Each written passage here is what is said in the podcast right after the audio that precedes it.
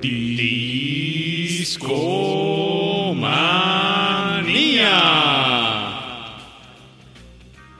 Qué poderoso se escuchó ese intro, muchachos. Discomanía. Sean bienvenidos a la dosis semanal de Discomanía. Por supuesto que en cabina está Aureliano Carvajal ¿Qué tal amigos? y el señor Raspero Juntito. Yo, muchachos.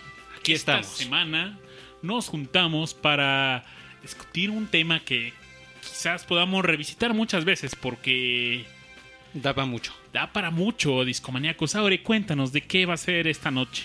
Fíjense, amigas, amigos, que hoy estaremos platicando de música que tenga que ver con discos cuyas portadas fueron censuradas por X o Y motivos, ¿no? Entonces, lo cierto es que, como bien dijo Babis, el tema da para muchos porque, mm, pues, no sé, desde los 60s y hasta la fecha, por supuesto, múltiples discos han recibido censura por X o Y manera. Pero si nos ponemos así a, a tratar el tema de la censura como tal, también el tema de la censura es muy, muy antiguo. No platicábamos hace rato con Rash antes de comenzar el show, que por ejemplo, podemos datar un caso que quizás les suene si ponían atención a sus clases de filosofía.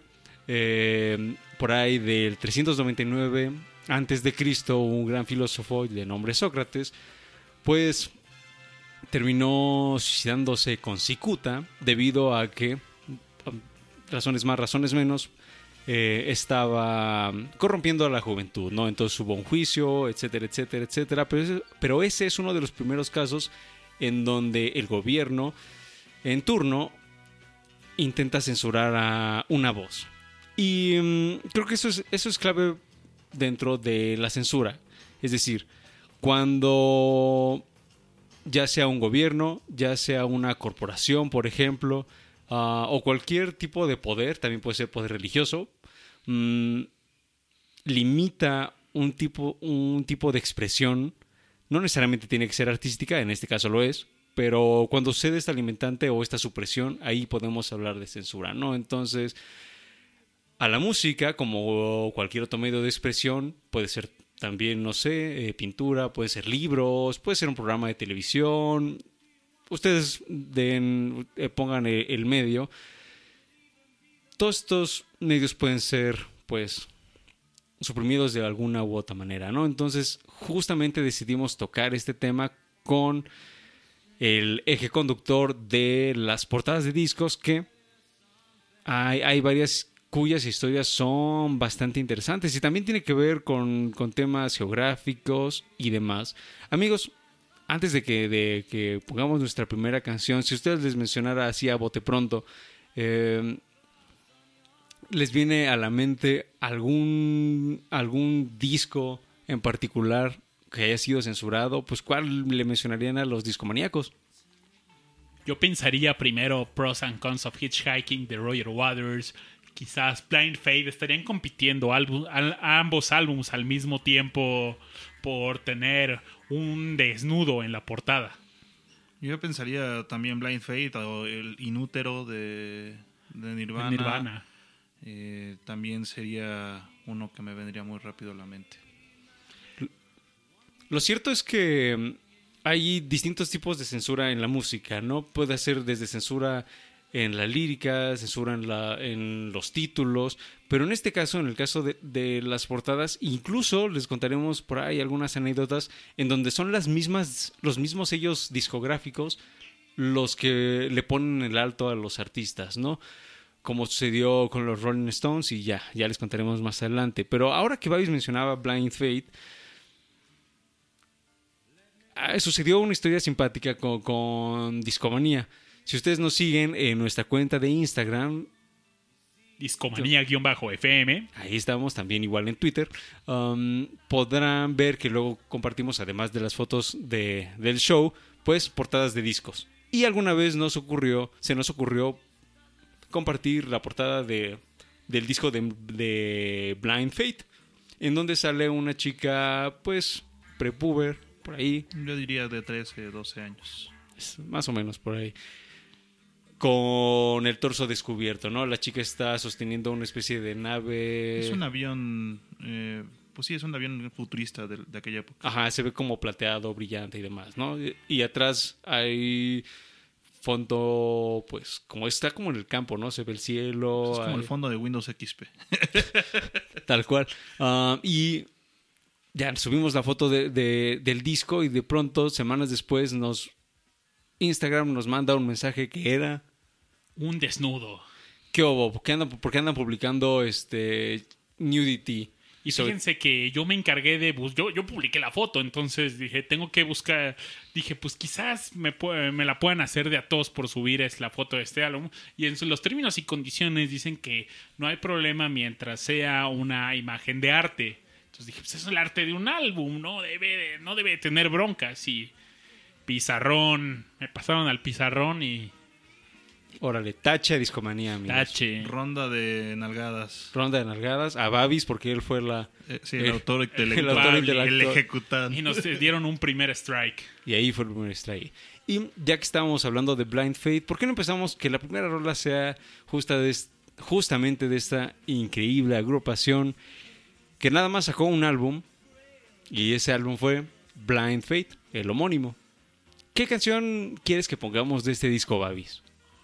¿Cuál es tu favorita? Mi favorita es Hard to Cry Today, que es eh, con la que abre el álbum. Pero tú me dices que te encanta Do What You Like, que es con la que cierra. También es buena. Es que en general ese disco es una joya, ¿no? Pero ¿qué, qué te parece que Rush decida si la primera o la última? Híjole, es una difícil decisión, pero me tendré que inclinar por la primera. Me gusta más. La- la primera está poderosa. abriendo. Discomaníacos, va a ser muy difícil que les hablemos de portadas en un programa el cual solo transmitimos por audio. Como tarea moral, les dejamos googleen estas portadas. Estos Blind Faith de 1969 con Slow Hands, Eric Clapton y muchos músicos brillantes atrás. Era un supergroup. supergrupos. Escuchemos Had to Cry Today y seguimos en Discomanía.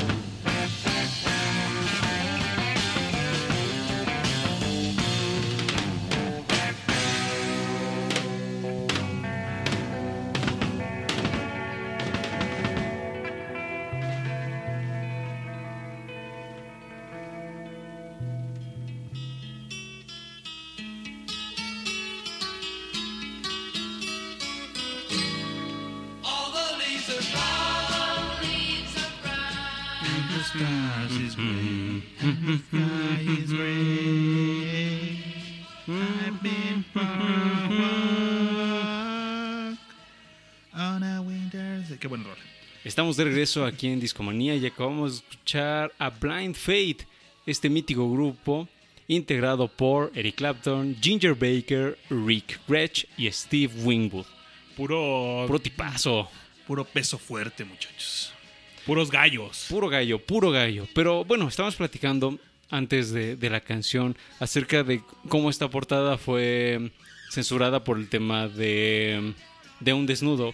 Por supuesto, esa no es, no es el único disco eh, censurado, por lo mismo. Hay discos de Jimi Hendrix, hay discos de Guns N' Roses, algunos más modernos, por ejemplo, como el famoso My Beautiful Dark Twisted Fantasy de Kanye West y demás, ¿no? Que tiene que ver con, con desnudos. Y uno pensaría que mm, eh, la vara con que se miden estos discos, pues va a seguir por ahí, ¿no?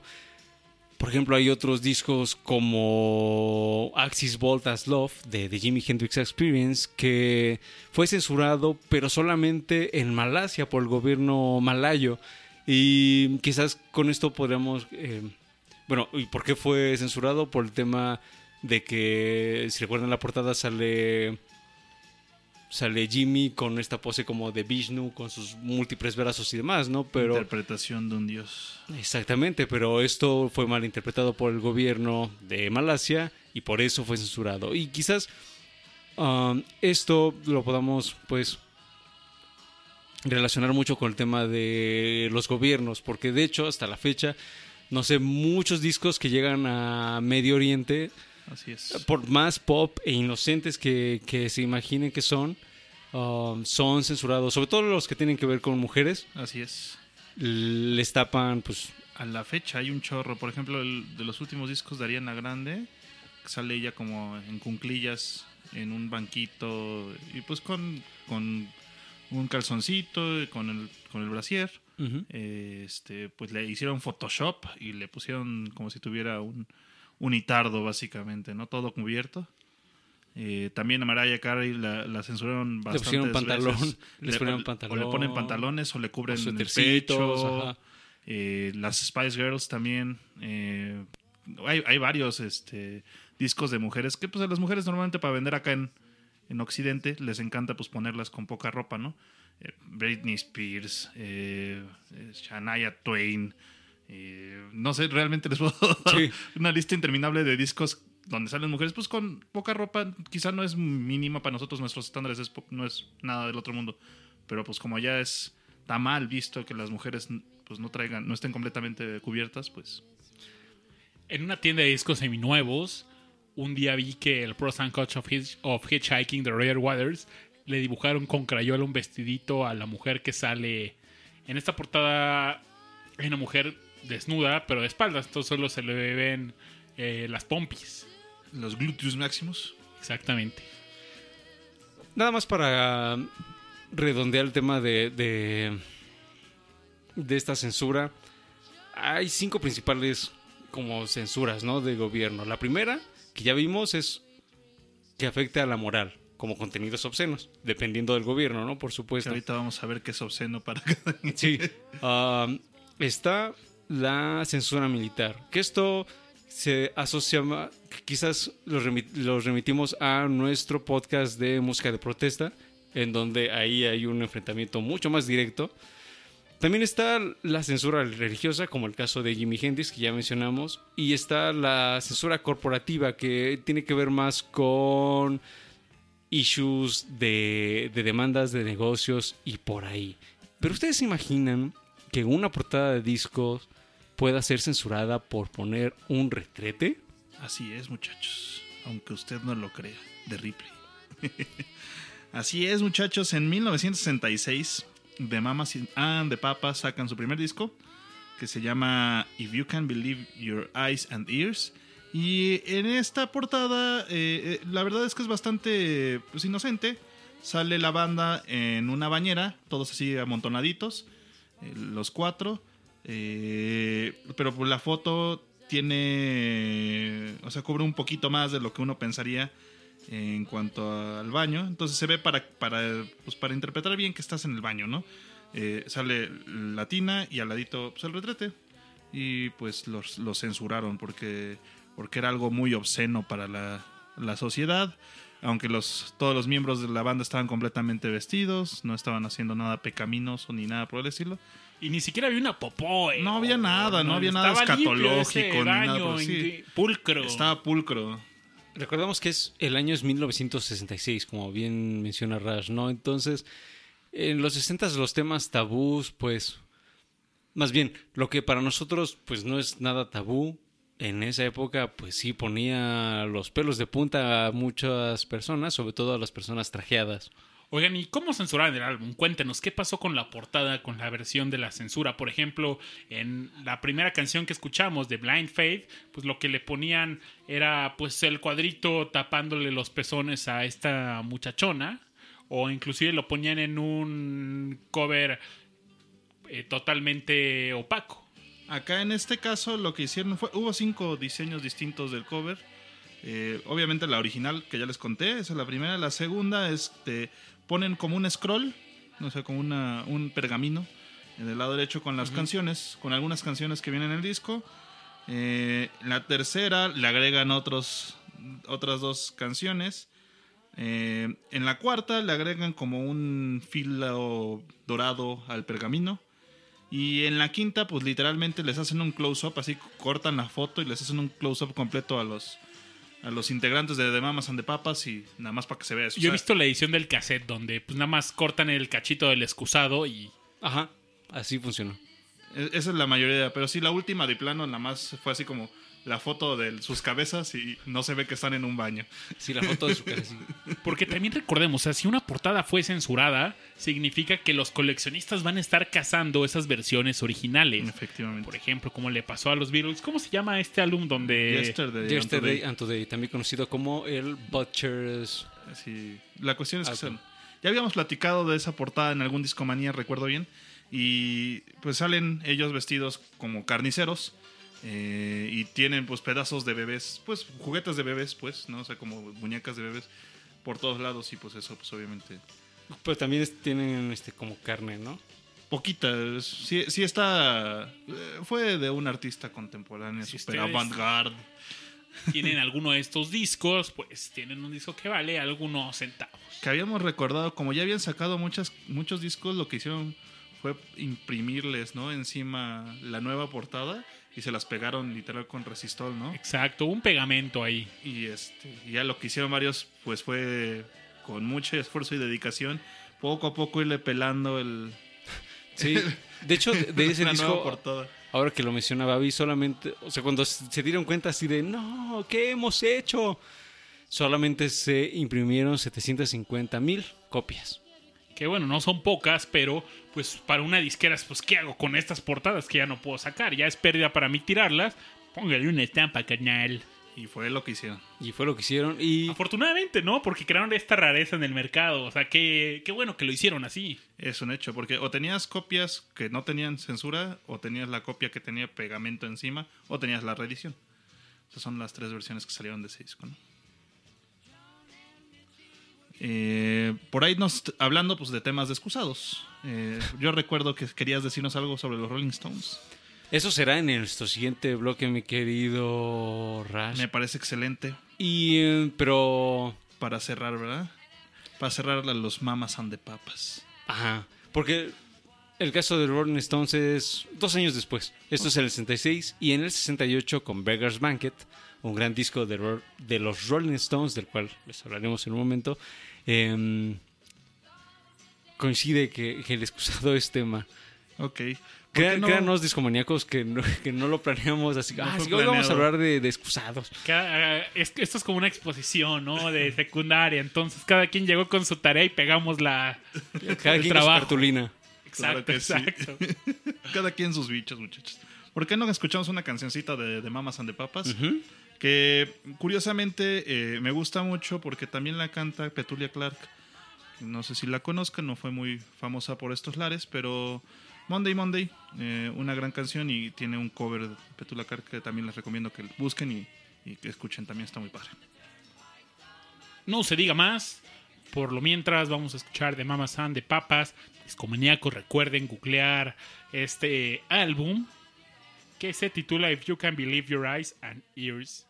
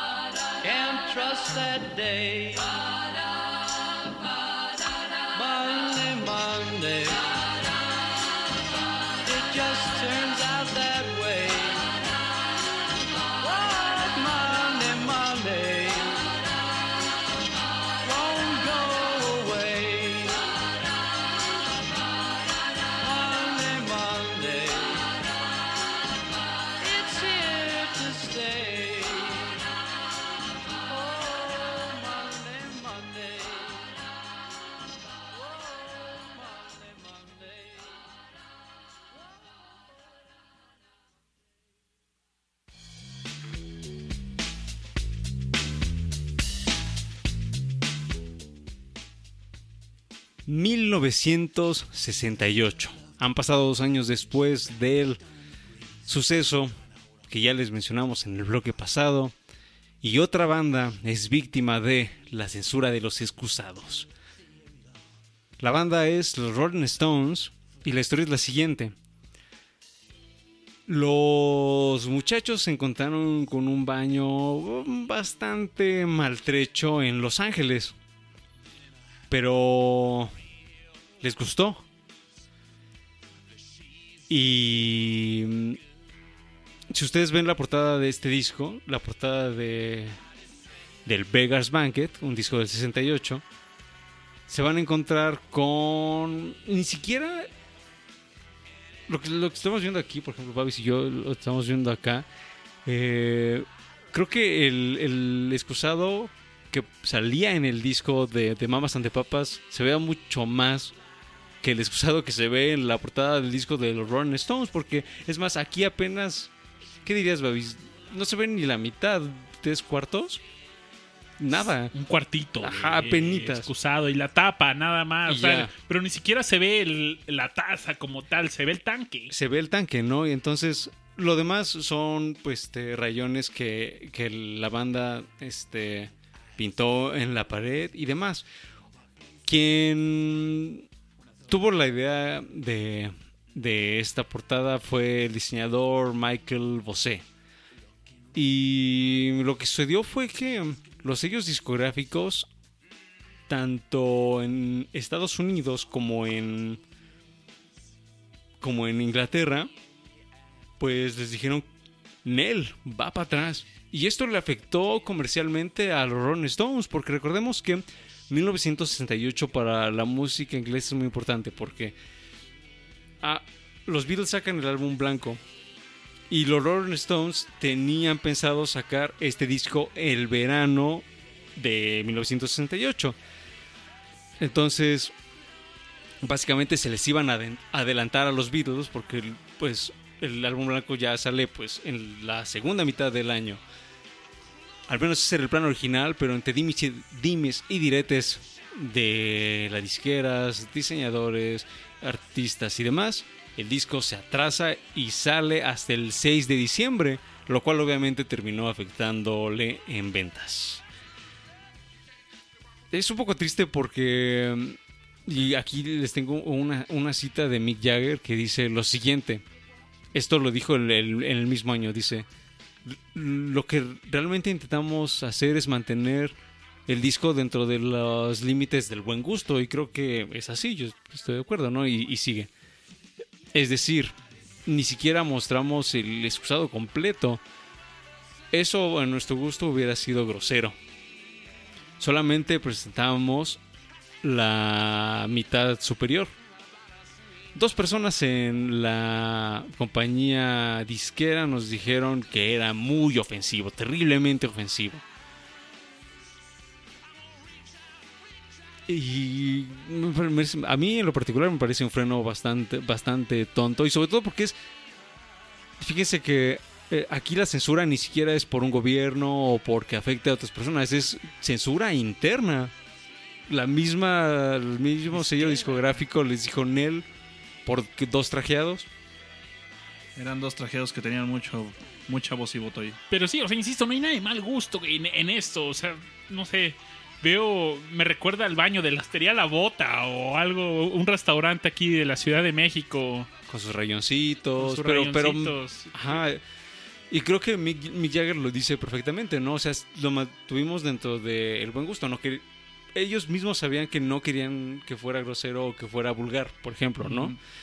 Y, y al final lo- los frenan. Ahora, hablando ya puntualmente del disco y de, de la importancia de este disco, es que este es un disco muy importante para el Rolling Stones por varias cosas. Uno, Brian Jones ya aquí ya estaba tirado a las drogas y en- al, al alcohol y demás.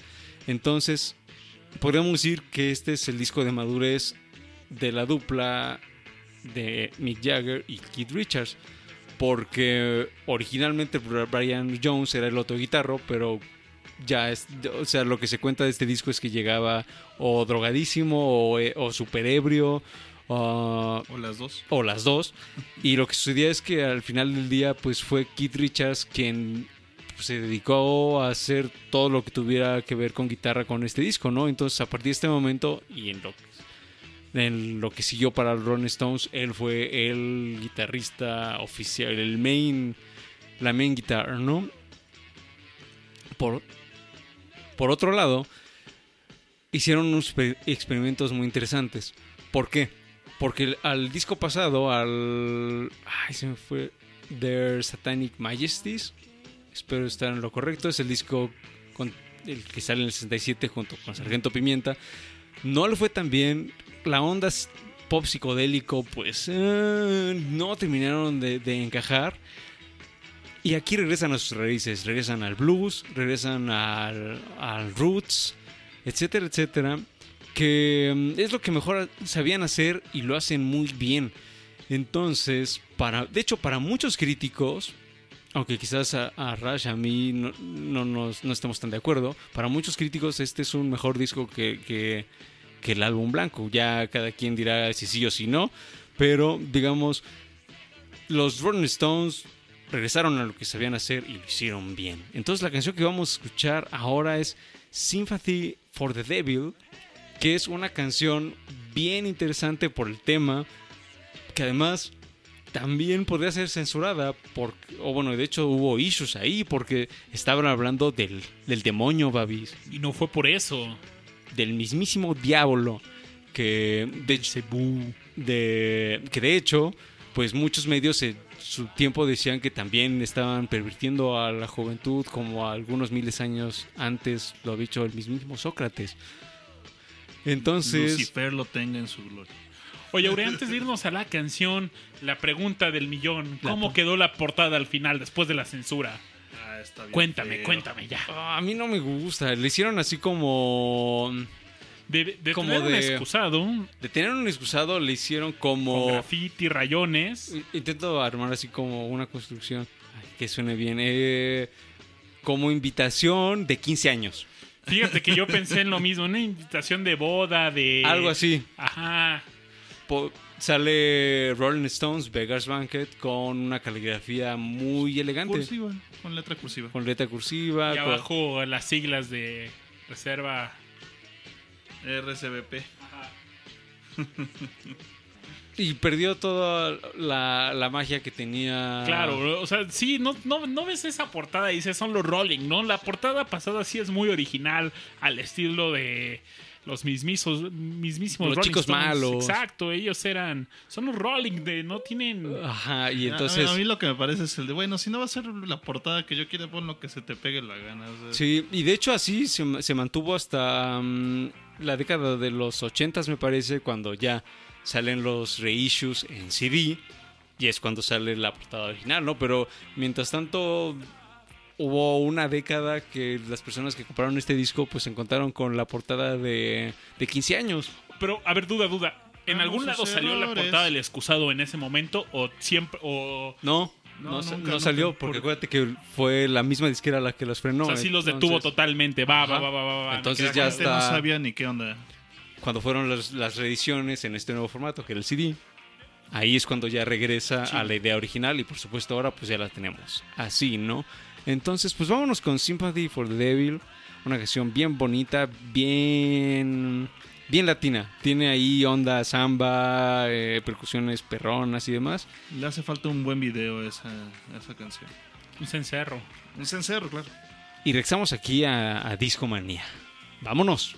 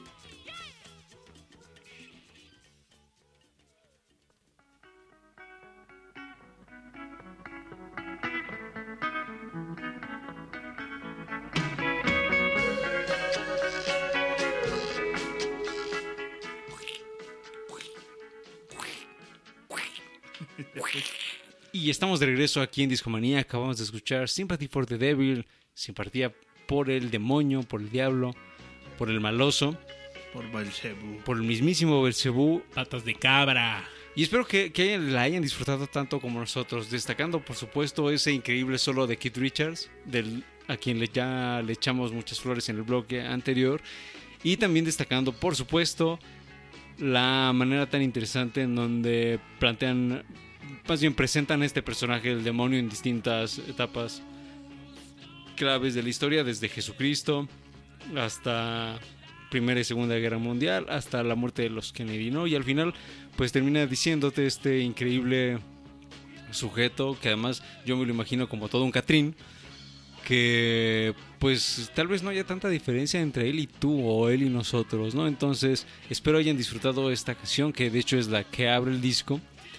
Y de aquí vamos a dar un pequeño salto porque mm, la canción que nos va a presentar Babis ya no es en los 60 amigos, Ya no los. dimos un paso y llegamos a los 70s. Vamos a 1974. Y por supuesto que a mí me encanta el rock progresivo. Vamos, nos vamos a mantener en Inglaterra. Pero ya estamos en el espacio. En el espacio, no vamos a hablar de excusados. Oigan, me hubieran dicho y quizás hubiera buscado ahí otro, un show de excusados. Hubiera estado increíble. Pues de alguna manera lo es. Que, que se hubiera llamado, excúseme usted. No, no sé, ya no quiero decir nada. Se acabó Discomanía. Sí, se acabó. Hasta- Adiós. Hasta la próxima. No, no, no, no es cierto. Vámonos a 1974, cuando el rock progresivo estaba invadiendo Inglaterra. No solo estaba invadiendo, estaba surgiendo. Y empiezan a aparecer bandas con sonidos bastante innovadores, interesantes. Y uno de ellos fue Camel. Camel abrió muy fuerte con su primer álbum homónimo. En la portada aparece un camellito con un trenecito. Gran álbum. Y esto fue gracias a Decca Records que se empezó a asociar con Deram Records que querían así tomar, estaban surgiendo, querían tomar muchos proyectos, empiezan a firmar con bandas y dice, vengan. Entonces, abren fuerte y hacen una trilogía de álbumes espectaculares. Para esto les voy a platicar de un álbum que fue censurado, fue el segundo álbum de Camel. El álbum se llama Mirage. Y si les cuento sobre, simplemente escuchando el nombre de, de la agrupación, quizás algunos empiecen a asociarlo con la marca de cigarrillos Camel. Fuma. Fuma. ¿Cómo eran los Simpsons cuando salían en los comerciales? Fuma. Fuma. Smoke. Y pues la portada del segundo álbum de Camel trae una versión de la cajetilla de cigarros, pero como si fuera vista desde un vidrio biselado, entonces empiezan a ver algunas separaciones. Y justo la idea del show de esta noche fue porque yo tengo una playera de, con esta portada y mucha gente me dice, ah, oye, pues qué, si fumas Camel, no, pues es una banda, ¿no? Ah, no, pues son los cigarros, no, fíjate que está esta variante, ah, sí, yo pensé que pues, estaba mal impresa tu, tu playera o algo así, no, es Camel, muchachos. Y el elegir este nombre y esta portada a Camel le trajo buena suerte y también mala suerte. Porque, vamos a empezar por qué fue una buena idea. En, ellos estaban en 1974 en un tour completamente ocupados para publicar este álbum. Entonces, en Estados Unidos publican el álbum y la industria de Camel dicen, hey, si ustedes publican eso, yo voy a proceder legalmente. Entonces retírenlo antes de que pase algo. Ayúdame a ayudarte. Entonces retiran el álbum. Y, y ya no pasa mayor. En Estados Unidos pasa- publican una portada bastante fea. Aparece un camello como con alas de dragón, escupiendo fuego, como en un... No, no sé si vieron la caricatura de Dragon Ball, donde cuando Goku está en el cielo, en, la, en el camino de la serpiente, y hay nubecitas doradas, como una onda así, ¿no? Y, no es que... el- la portada de este álbum está espantosa a comparación con el arte original. Pero por otro lado, en Europa pasó algo increíble. La marca Camel no era tan conocida en Inglaterra, pero el manager del grupo, Jeff Hughes, llegó a un acuerdo con la firma europea de Camel para regalar con el disco pequeños paquetes de cigarrillos. Cinco cigarros venían en este paquete y los cigarrillos venían en la parte de atrás donde estaban los tracks de las, de las canciones. A Camel en Europa le encantó la idea, inclusive pues los patrocinaron a esta agrupación. En los conciertos regalaban cigarrillos, regalaban pósters, había publicidad por todos lados de Camel. Eh, le pidieron a la agrupación que, que los amplificadores los, los tapizaran con cuero de camello. Pero eventualmente empezaron a excederse y empezaron a pedirles, oigan, ¿qué les parece si cambiamos el nombre de, eh, de alguna de las canciones del álbum Mirage como 20 to the Pack? 20 por paquete. Entonces, pues ya ahí fue cuando a la agrupación no le empezó a gustar esto. Para esto, ellos no estaban, o sea, ellos se enteraron de este acuerdo hasta que ya ah, se había cerrado. Entonces llegó el, productor, hey, ¿qué creen muchachos? Acabo de cerrar este sponsor. Ah, pues eh, chido, ¿no? Entonces cuando se empezaron a hartar de esto, eh, empezaron a llegarles a ideas como, ah, vamos a hacer un siguiente álbum donde vengan canciones como 20 Sticks of Cancer o 20 palitos de cáncer o cosas al estilo. Entonces esto no salió, al final les terminó hartando y donde no le salió tan bien fue con su siguiente álbum, este fue censurado, no el arte, pero sí el nombre. El álbum se llama The Snow Goose, bueno, se llamaba. Y The Snow Goose es una novela que habla de... Eh, bueno, más allá de irme al plot, Camel quería... La música de Camel es instrumental. Entonces ellos querían inclu- incluir una parte narrativa de la novela original en el álbum. El autor no les dejó porque los asoció con la marca de cigarrillos y él era una persona que odiaba los cigarrillos, odiaba a los fumadores, odiaba que la gente se hiciera daño fumando, fumen. Fumen. Y no les dio permiso, entonces inclusive tuvieron que cambiar el nombre del álbum y lo llamaron música inspirada por Snow Goose. En sus álbumes anteriores, Camel había tenido. Eran álbumes con- conceptuales, entonces tenían suites inspiradas en, en los libros del Señor de los Anillos, en Snow Goose, en- inclusive querían hacer que este álbum tratara sobre Siddhartha, pero llegaron, eh, encontraron más apropiado hacerlo sobre Snow Goose, este tercer álbum.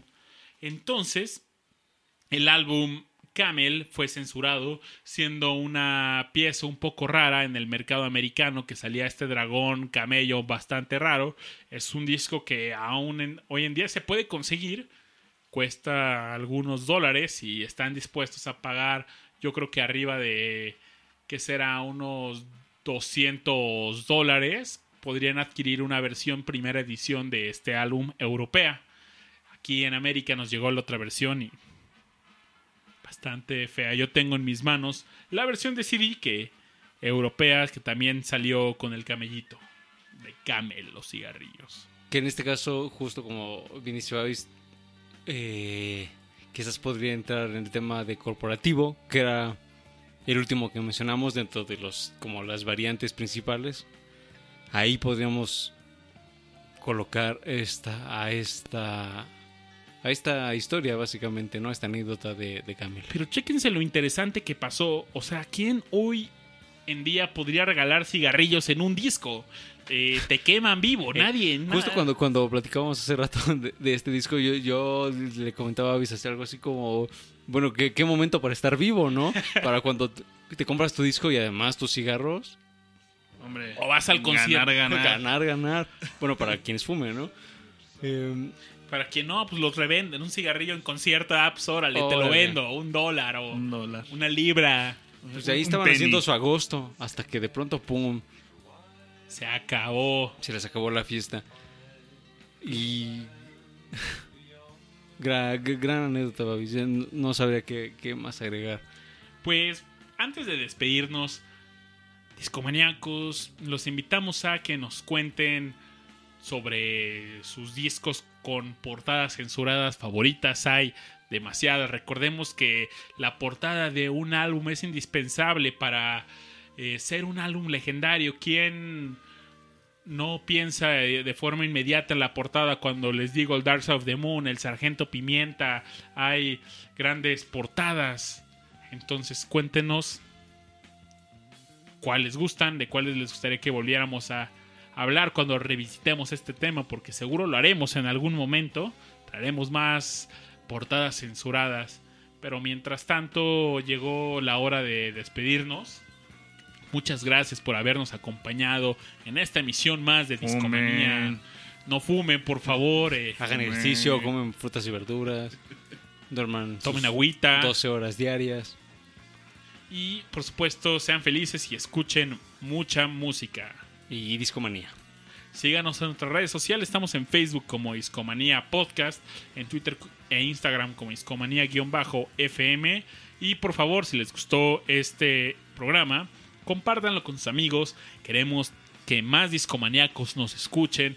Tenemos una comunidad bastante chévere. Entonces, escríbenos, nos encanta que hagan eso. Y sin más que decir, llegó el momento de decir chao. Chao. Hasta la próxima, amigos. Chao, Vela. Hasta la Esto vista, fue baby. Discomanía. Bites. Adiós.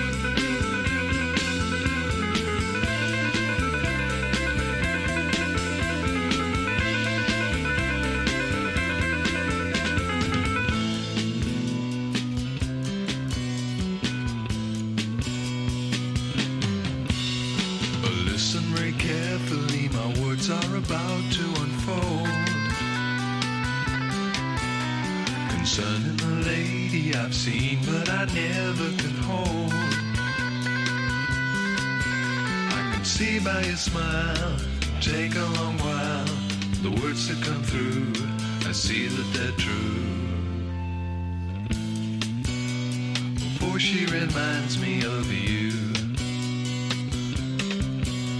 Don't misunderstand me, it's not always easy to say. The words in your head and your heart that you just can't explain. I can see clearly your face in the sky, moon's in your eye, you're passing me by. Tell me the reason why.